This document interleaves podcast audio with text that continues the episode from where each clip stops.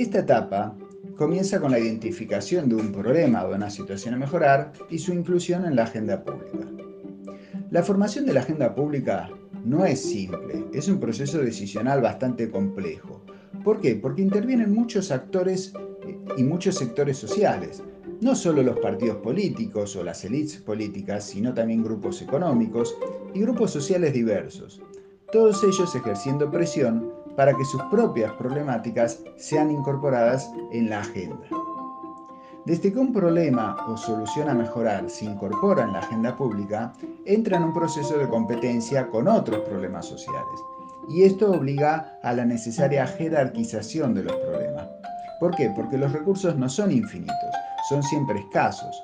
Tanto los recursos temporales como los presupuestarios, como los de capacidades administrativas o de gestión, entre otros, son escasos y por lo tanto no permiten solucionar todos los problemas sociales al mismo tiempo.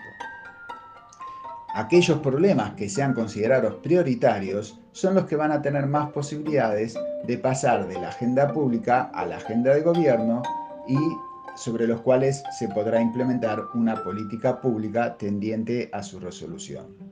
Acá tenemos que aclarar, para que no haya confusiones, que no es lo mismo cuando hablamos de la agenda pública que de la agenda de gobierno.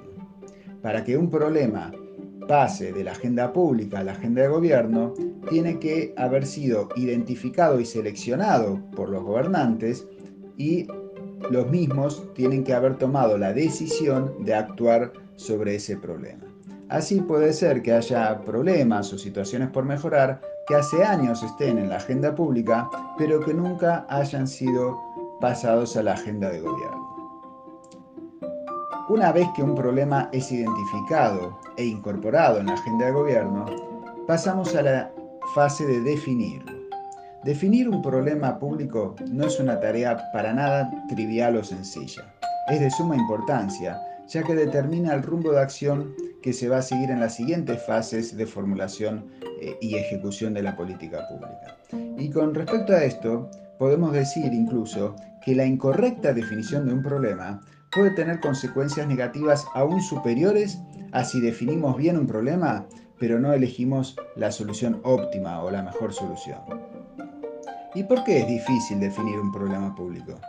Bueno, son varias razones, pero entre ellas podemos decir que nos estamos refiriendo a situaciones complejas, interrelacionadas con otras situaciones.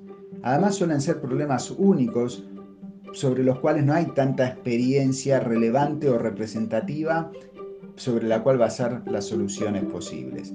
Y además, eh, en general, son soluciones que no admiten ensayos previos. O sea, tenemos que directamente implementar la política sin haber probado o ensayado sus impactos.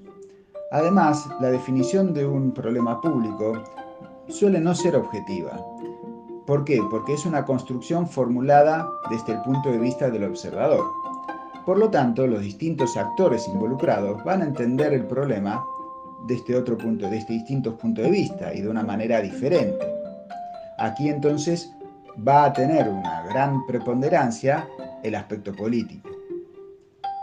Una vez que el gobierno identificó y definió un problema público y tiene la voluntad de actuar sobre el mismo, se inicia la etapa de formulación de la política propiamente dicha, es decir, el desarrollo de alternativas, de opciones de curso de acción que consideren aceptables o pertinentes para resolver el problema.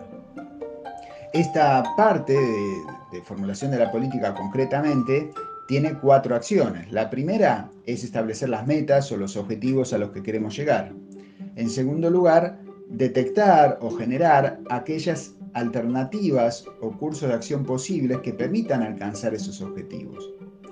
El tercer paso sería valorar y comparar estas alternativas entre sí para llegar al cuarto paso, que es seleccionar la mejor alternativa o combinación de ellas.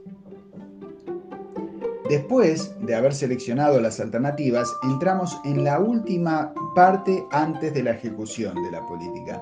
Y esta parte es fundamental porque se trata de la decisión. Y esta decisión está en manos de uno o varios decisores públicos. Para que una política sea considerada política pública, debe haber sido decidida por una autoridad pública.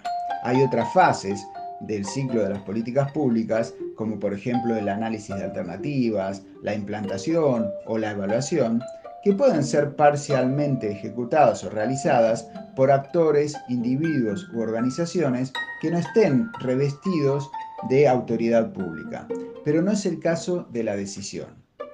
La decisión siempre tiene que ser tomada por una autoridad pública.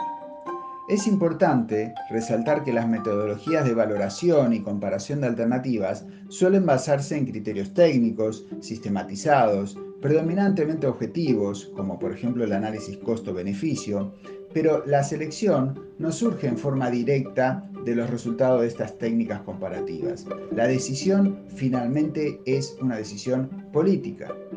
Entonces, como toda decisión política, se va a basar en una multiplicidad de criterios y consideraciones, donde entre ellos van a estar los aspectos técnicos, ¿sí?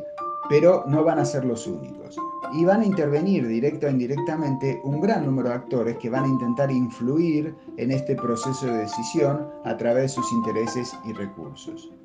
Es verdad que las técnicas, la revisión bibliográfica, los antecedentes, las experiencias internacionales pueden ayudar a los decisores políticos para que puedan afrontar este complejo escenario de conflictos entre actores con un mayor conocimiento de la naturaleza del problema, de los posibles cursos de acción factibles de ser aplicados con los recursos disponibles y de los impactos esperados, para de este modo prevenir decisiones incoherentes, subjetivas o que sean inapropiadas.